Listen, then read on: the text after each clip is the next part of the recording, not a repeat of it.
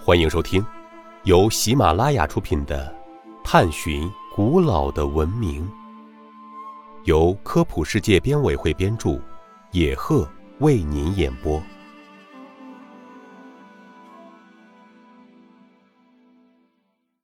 第一百三十七集，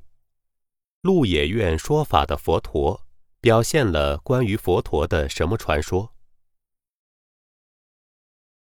鹿野苑说法的佛陀创作于公元五世纪，雕像高一百五十九厘米，是吉多王朝最著名的雕塑作品之一，现收藏于印度萨拉纳特博物馆。这尊塑像表现的是佛陀在鹿野苑初次说法的传说。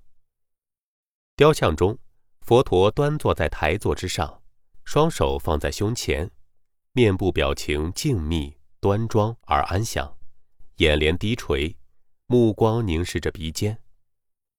他的嘴唇浮现出发自内心的微笑，带出一丝宗教的神秘意味，似乎表示他已经看到了人生的真谛。端坐的佛陀从头顶沿两肩直到双膝，形成一个稳定的三角形，体现了佛心的宁静、内向与舒展。佛的头后有一个巨大精美的光环，装饰有极其富丽的花纹，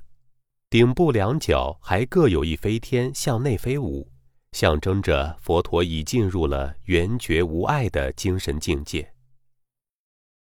基座正面的浮雕中间刻有法轮，